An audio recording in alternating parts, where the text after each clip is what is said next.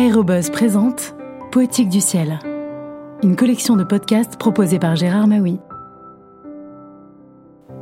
Bonjour, l'aéroclub est bien souvent le point de passage obligé pour devenir aviateur et faire partie des gens de l'air qui, selon le mot de Saint-Exupéry, ont créé une civilisation à part.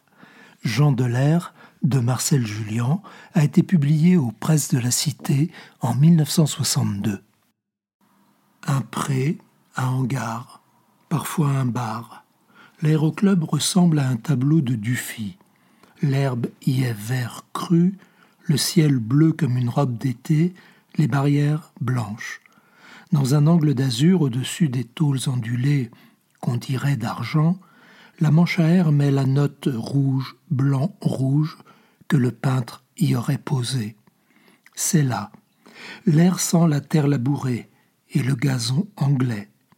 Adair, Lilienthal, Mouillard ont respiré des odeurs semblables, d'autant plus fraternelles qu'on s'apprête à les quitter. Jamais on n'en a davantage éprouvé l'élasticité rassurante sous le talon, jamais elle n'a paru si grave, si essentielle, maintenant qu'elle va nous manquer. Car c'est bien de cela qu'il s'agit, n'est-ce pas? De s'envoler, de perdre terre un premier obstacle se présente. Dans la plupart des cas, il sera aisément franchi, mais cela ne vous empêchera pas de l'aborder avec appréhension, comme toute formalité qui vous sépare du moment de voler. Les pionniers ne subissaient aucun examen médical. Nul ne songeait à vérifier leurs aptitudes physiques et physiologiques à un exercice que l'on estimait par ailleurs hors de portée de l'homme on se fut plutôt inquiété de leur équilibre mental. Aujourd'hui, renseigné sur les effets qu'ont sur l'organisme l'altitude, l'accélération, la force centrifuge, l'on impose à tout candidat pilote une visite approfondie.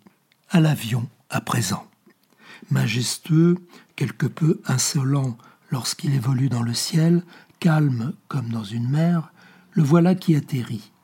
De ses trois roues, dans l'empan de ses grandes ailes déployées, il reprend avec le sol un contact chaotique, écrit Paul Claudel. La majesté demeure, mais surtout pour les petits appareils d'école, elle se teinte de ridicule. L'aigle est devenu un canard qui se dandine en sortant de la mare. Ainsi c'est cela un avion, une carcasse métallique encore frémissante de la vie du moteur, empanée de deux ailes de géant qui l'empêchent de marcher. Une bête à apprivoiser, cela s'examine sous toutes ses coutures. Comme celle-ci paraît fragile, bâtie de briques et de brocs, avec son hélice dont la rotation va s'éteignant, puis cesse. Immobilisé, l'avion se complique. En l'air, il était merveilleusement simple, il participait de sa juste place à une harmonie.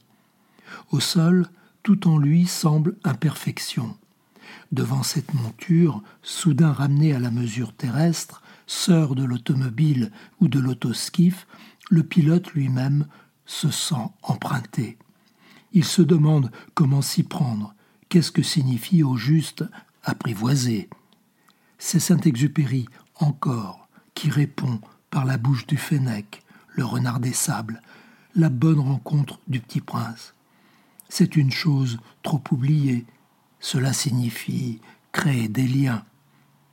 L'avion maintenant silencieux et stable pourrait reprendre à son compte la tirade du Fennec en y changeant à peine quelques mots.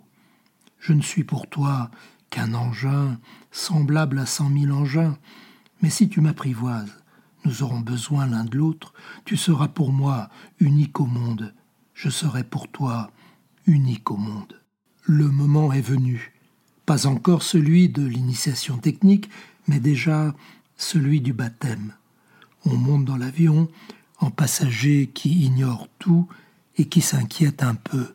Ainsi perçoit-on chacune des sensations, et si le pilote vous y aide, sachant que vous cherchez à éprouver l'authenticité de votre vocation, vous saurez, à la fin de ce vol particulier, si vous êtes vraiment décidé à devenir aviateur.